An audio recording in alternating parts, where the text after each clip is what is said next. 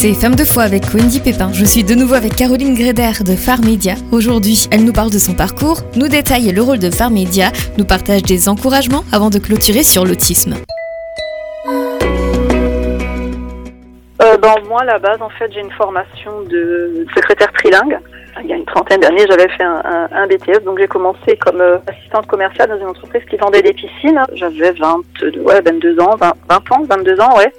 J'ai resté là pendant 7 ans, j'ai assez vite progressé, et puis c'est vrai que j'avais un, un goût pour euh, un peu pour manager des équipes. Donc, euh, je suis pas restée assistante euh, commerciale. Je suis devenue assez rapidement responsable de, l'administration des ventes, de la logistique. J'ai pris un poste plus large et j'étais encore très jeune et je m'investissais à fond, à fond, à fond dans mon travail. Donc, au bout de sept ans, j'ai changé de travail. Puis je suis devenue assistante de direction dans une grande boîte internationale. Enfin, une entreprise qui est devenue ensuite ouais, une entreprise internationale. Et, et, et là, je suis restée 15 ans et j'ai appris énormément de choses dans la direction d'une entreprise, dans, dans, le management, une grosse structure en, en général, quoi. Et en fait, ça t'a formé pour euh, aujourd'hui là où oui, tu en complètement. Es. En fait, ouais, pendant quand j'avais ce travail, ce qui était ce qui était super, c'est que mon patron, qui était donc le, le PDG, euh, on a vraiment pu travailler ensemble. On était vraiment en accord mmh. euh, au niveau de nos de nos valeurs. Et c'était vraiment extra de, de pouvoir travailler avec lui. C'était un homme qui était au niveau du travail extrêmement exigeant qui fait que moi, ça m'a fait monter dans, dans, de, au niveau du professionnalisme. J'ai vraiment été habituée du coup à travailler à, à des niveaux assez élevés. C'était très très formateur et j'ai beaucoup beaucoup aimé travailler euh, là. C'est vrai qu'après un moment, c'est devenu pour moi euh, compliqué. J'avais eu, euh, mes, on avait eu nos enfants entre temps. Euh, je travaillais à temps partiel. Euh, C'était un poste qui était difficile à tenir à temps partiel, mais je l'ai fait pendant longtemps. Et, à un moment donné, j'avais la conviction que de toute façon, je ne terminerais pas ma carrière dans cette entreprise. Pas que je l'aimais pas, mais c'était simplement une conviction. Pour moi, je savais qu'à un moment donné, Dieu m'appelait à le servir vraiment dans le ministère. Et je savais que ce c'était un temps de formation. Et puis effectivement, il arrivait un moment où euh, j'arrivais plus en fait à assumer ce poste. Puis aussi, j'en avais fait le tour. C'était la fin d'une saison. Et puis, j'avais peur de quitter mon poste. Et puis, euh, parce que j'avais peur, en fait, à cause des finances. Ben, évidemment, quand, euh, voilà, c'était, c'est un poste où je gagnais relativement bien ma vie. Et du coup, ça nous mettait euh, à l'abri. euh, voilà, mon mari était dans le ministère. on sait que quand on est pasteur, on fait pas carrière pour gagner beaucoup d'argent, quoi. C'est vrai que ça nous donnait une, une certaine sécurité financière. Mais à un moment donné, Dieu m'a clairement parlé en me disant que c'était assez fou. Hein, mais vraiment, il m'a montré que même dans les moments où euh, j'ai pas besoin d'argent, il sait me faire des cadeaux. Et là, vraiment, Dieu m'a parlé. Il m'a dit maintenant, il faut que tu quittes ton travail et ne t'inquiète pas pour l'argent. C'est moi qui pourvoirai. C'est vraiment très très clair. Et je suis pas du tout quelqu'un. Je suis quelqu'un de très terre à terre et et j'entends pas Dieu me parler euh, tous les quatre matins, pas du tout. Je, je suis pas du tout une de ces personnes qui ont, dont on a l'impression qu'ils ont une ligne, euh, un téléphone rouge avec le ciel. Moi, je suis pas du tout comme ça. Je suis, je suis très très pragmatique, très méfiante en fait euh, quand les gens me disent Dieu m'a parlé tous les quand Mhm. les gens disent ça tout le temps, quand on ils ont ça à la bouche tout le temps, moi ça me j'ai un côté très méfiant et donc et alors quand je dis que Dieu m'a parlé, euh, voilà, Mhm. c'est c'est vraiment réel et là j'ai senti ok. Euh, et là à ce moment-là j'ai eu le courage, et je suis allée voir mon patron, j'ai dit voilà maintenant je vais ben, je vais vous quitter. Et c'était drôle parce que lui il a dit ah, mais c'est drôle Caroline, j'étais prêt, il savait déjà, c'est comme si Dieu l'avait préparé. Pendant un an, j'ai pas travaillé parce que j'avais vraiment besoin de me reposer. Et ensuite, ben voilà, c'est conviction que ma place était euh, à la radio en fait. Et tu le savais déjà? C'est devenu petit à petit parce que quand je me suis arrêtée de travailler, j'avais une aversion euh, pour euh, tout le travail du bureau en fait. Et quand on me posait la question, euh, qu'est-ce que vous aimeriez faire? Quel métier, Dans quel métier vous, vous verriez Plutôt euh, éleveuse de chèvres ou plutôt euh, secrétaire dans un bureau Je dis, ah ben les chèvres, c'est Ouais. vachement bien J'étais vraiment, euh, ouais, j'a- j'avais vraiment besoin d'un break. Fait. Un break de pratiquement un an. Et après, ouais, je me suis engagée euh, chez Farmedia. Voilà. D'accord. Et à l'époque, ton mari était déjà président de, de Phare FM ou pas oui, oui, mon Ouais. mari est président de Phare FM depuis 2001. D'accord. Donc, euh, en fait, j'étais toujours plus ou moins investie euh, dans les coulisses, Mhm. euh, un peu à distance comme ça. Puis on en parlait évidemment énormément à la maison. Et oui, oui, j'avais, je pense, quelques, j'avais ça dans un coin de ma tête. En fait, je savais pas trop si j'allais servir Dieu à la radio ou ailleurs, mais je savais, j'avais dans un coin de ma tête cette conviction qu'à un moment donné, je, je servirais avec mon mari. Ouais. D'accord. d'accord. Mm. Et, euh, et comment est-ce que tu es euh, venu ensuite à travailler pour, euh, bah, pour Phare Média? Bah, c'est quelque chose qui s'est fait assez euh, naturellement en Mhm. fait. Bah, il se trouvait qu'on avait besoin de renforcer l'équipe au niveau euh, administratif et fundraising, la collecte de fonds donc le fundraising et euh, savoir que la collecte de fonds c'est pas du tout mon métier, il n'y a même pas vraiment de formation à la base pour ça. Mhm. Mais c'est vrai que mon expérience d'assistante de direction, j'avais aussi fait pas mal de commerce, un peu de marketing. Tout ça, ça, ça m'avait outillé. Et après, c'est vrai qu'il y a des choses qu'on apprend sur le tas.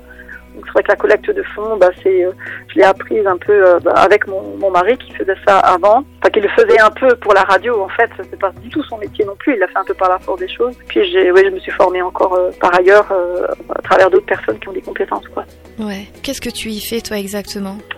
Bah, alors aujourd'hui, moi chez Fermédia, je supervise en fait toute l'organisation administrative de la structure parce qu'on est quand même une structure qui commence à être pas grand, mais on est quand même une douzaine de salariés en tout. Beaucoup de choses qui s'y passent, donc il faut être structuré pour que ça tourne et qu'au quotidien, euh, il n'y ait pas de problème. Donc je supervise donc la partie administrative et donc je seconde le, directeur euh, pour toutes ces questions-là. Mhm.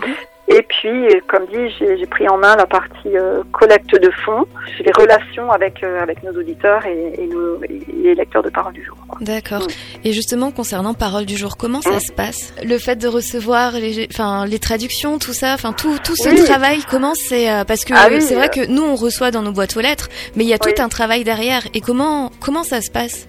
Alors en fait, euh, bah, à la base, c'est Bob Gass hein, qui avait écrit tous ces textes et même avant de décéder, il a écrit euh, en avance en fait toute une réserve de textes et nous, chaque trimestre, on reçoit des textes, nous on les reçoit à l'avance évidemment, on reçoit des textes en anglais que nous traduisons en français avec une équipe de traducteurs, en fait une équipe ils sont euh, deux à trois, dont des bénévoles. Hein, qui font en sorte que le texte garde tout son sens. Donc c'est un énorme travail de traduction, d'adaptation en fait. Puis ensuite, en interne, nous, on a un graphiste, Brice, qui en fait une jolie brochure et nous, à l'avance, on réfléchit à tout ce qu'on va mettre avec. Moi, j'écris l'éditorial. Euh, en commun, on décide est-ce que c'est OK, est-ce que c'est pas OK. C'est un travail d'équipe en fait. Hein. Puis ensuite, ben voilà, on envoie tout ça à notre imprimeur qui nous imprime tout ça. Ça part au routage. Et puis il y a une partie aussi qui est expédiée en fait, des brochures qui sont envoyées par paquet il y a des abonnés, enfin des gens qui en fait qui souhaitent recevoir par exemple 10 brochures ou 50 brochures parce que eux ils l'utilisent après comme outil pour faire du bien à d'autres personnes, ils savent qu'ils peuvent le distribuer. Mm. Cette partie colisage en fait on l'organise nous-mêmes avec une quinzaine de bénévoles, on a une, matinée en fait on fait on fait tous les colis et on expédie tout ça. On fait ça une fois par trimestre. D'accord. Mm. Ok. Et euh, juste pour euh, au cas où les, les, personnes se demanderaient, tu peux nous dire la différence entre Phare Média et Phare FM Phare FM, c'est donc la radio qui est portée par une association à but non lucratif. Et en fait, Phare Média, c'est la structure qui chapeaute un petit peu le tout. Phare Média gère toute l'organisation de Parole du jour et de Phare FM. Mmh. Ben, Phare Média, c'est la structure qui chapeaute Phare FM et Parole du jour, sachant voilà que dans tout ça, il y a plusieurs associations qui travaillent ensemble. En fait, mais Phare Média a vraiment euh, la vocation à être un petit peu un chapeau pour Parole du jour, Phare FM, Phare FM Louange, Phare FM Worship, etc. et toutes les actions qu'on mène. C'est vraiment l'idée, c'est d'avoir un liant en fait tout autour de ça pour avoir de la cohérence, mettre de la cohérence dans tout ça. Mmh. Voilà. D'accord, d'accord. D'accord. Là, quand tu dis Phare FM, on parle bien du national de Mulhouse. Euh, oui, Phare FM, là, ça, va être. Par rapport à, Phare Média, je veux dire.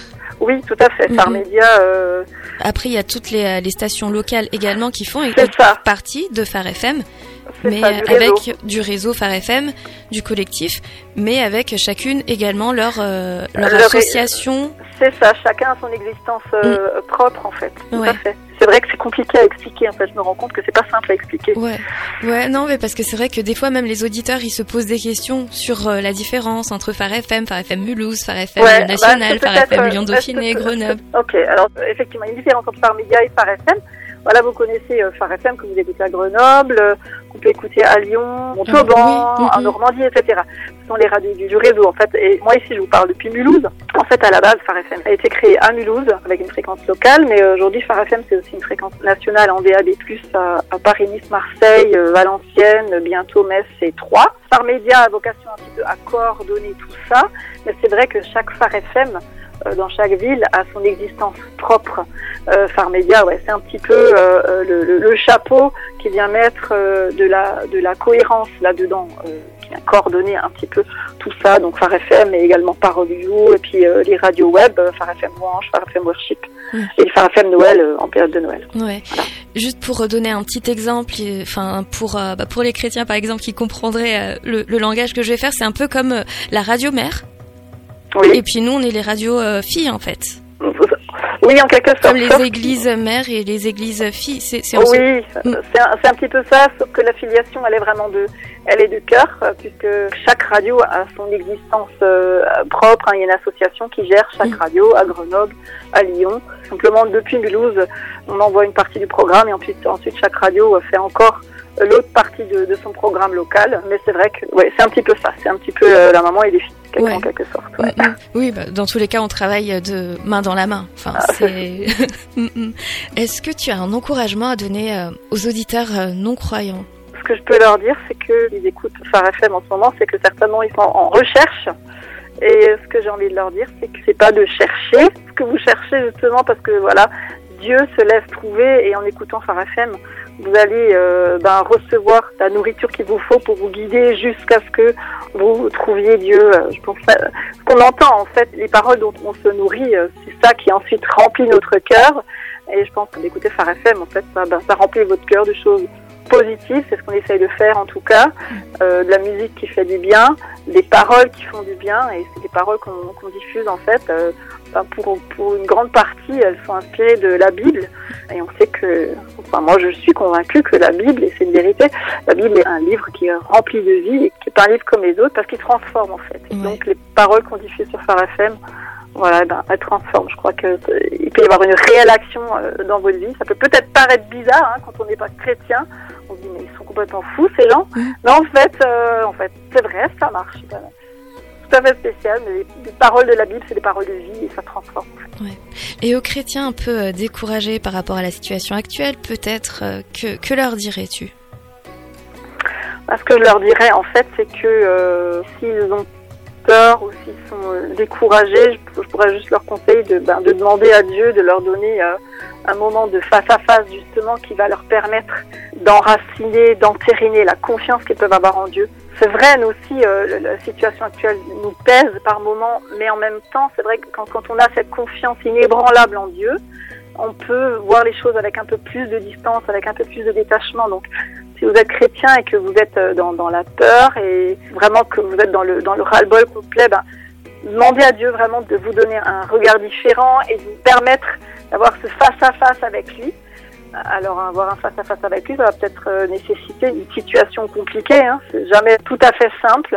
Si vous êtes vraiment sincère, Dieu va mettre en place les situations, les circonstances qui vont faire que vous allez pouvoir vraiment vous enraciner. Si vous avez un cœur sincère et que vous êtes ouvert à ça, Dieu va faire. Il utilise les circonstances pour nous changer et pour nous rapprocher de lui. Et, euh, oser franchir le pas. Je pense vraiment que, ça vaut le coup parce que derrière, ça change toute votre perspective, toute votre façon de voir ce qui se passe euh, autour de vous. Tu disais, Caroline, que lorsqu'on demande à Dieu de venir à nous, c'est pas toujours facile. Il, il, permet des situations, il, il, met en face de nous des, des situations difficiles. Est-ce que, par exemple, toi, dans ta vie personnelle, ça t'est arrivé? Euh, Oui, oui, à plusieurs reprises. C'est vrai que j'en parlais un peu plus tôt dans notre entretien. Mmh.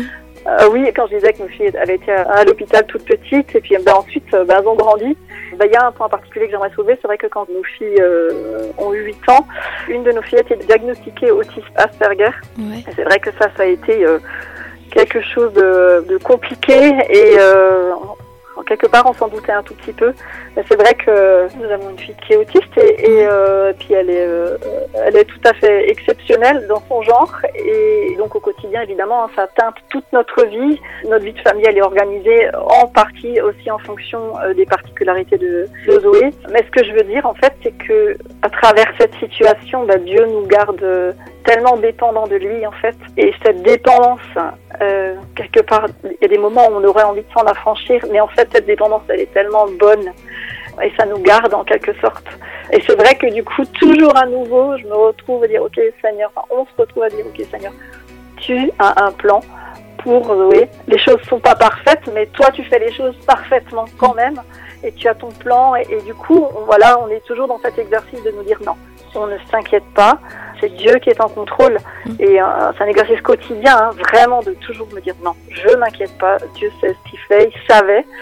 Ce que j'ai envie de dire, c'est, c'est ça, c'est, que bah, les épreuves de la vie, et ces choses euh, pas parfaites dans nos vies, bah, elles nous rapprochent encore de Dieu, elles nous rendent dépendants de Dieu, elles nous rendent aussi plus humains, parce que des fois, on a un regard... Euh, aujourd'hui, là, on, met sur le dos des enfants hein, des besoins de performance. Ils doivent performer à l'école, ils doivent performer en sport, dans les activités extrascolaires et tout. Mais en fait, tout ça, c'est pas essentiel. Ce qui est essentiel, c'est le regard que Dieu porte sur nos enfants. même s'ils sont pas parfaits, Dieu les voit parfaits et il a un plan parfait pour eux. Je voudrais encourager tous les parents de ne pas s'inquiéter pour leurs enfants. Dieu a un plan et il fait ce qu'il a prévu de faire. Ouais. Ça rejoint un peu ce que vous me disiez euh, hors antenne tout à l'heure, c'est que c'est pas qu'on est chrétien qu'on est exempt de toute épreuve et de toute difficulté, de tout ce qui peut se passer dans la vie de, de, difficile. C'est clair, pas du tout. Non, non, euh, c'est simplement qu'on traverse les épreuves différemment. Ouais. Voilà, ouais, mm. c'est complètement ça. Mm. D'accord. Bah écoute, merci beaucoup, Caroline. Il n'y a pas de quoi, Wendy, je t'en prie. Caroline Gréder dans Femme de foi, directrice de la publication de Parole du jour éditée par Phare Media. Retrouvez cet épisode en replay sur pharefm.com et en podcast sur toutes les plateformes d'écoute. À bientôt.